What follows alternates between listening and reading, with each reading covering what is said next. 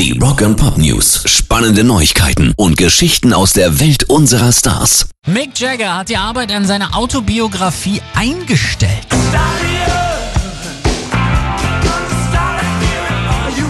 Die Begründung klingt erstmal recht seltsam für einen der größten Rockstars aller Zeiten, aber er sagt, es war alles einfach nur langweilig und aufwühlend und es gab nicht wirklich viele Höhepunkte dabei. Hui, er führt es dann aber weiter aus, da beginne ich dann den Grund zu begreifen. Ich glaube, in den 80er Jahren habe ich damit angefangen und mir wurde eine Menge Geld angeboten. Das war der verführerische Teil. Als ich dann damit anfing, hat es mir wirklich keinen Spaß gemacht, mein Leben noch einmal zu erleben auf Kosten des Lebens im Jetzt. Ah. Vielleicht erinnert er sich aber auch an die guten Sachen einfach nicht mehr bei all dem Shit, den er damals eingeworfen hat. Rock and Pop News. Rammstein und ihr Merchandise, Neverending Story, jetzt haben sie sich mit der Designermarke Balenciaga zusammengetan.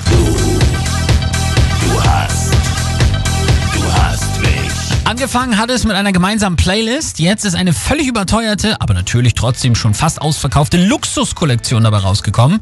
Das günstigste Produkt ist eine schwarze Baseballkappe mit Logo-Stickerei und kostet 350 Euro.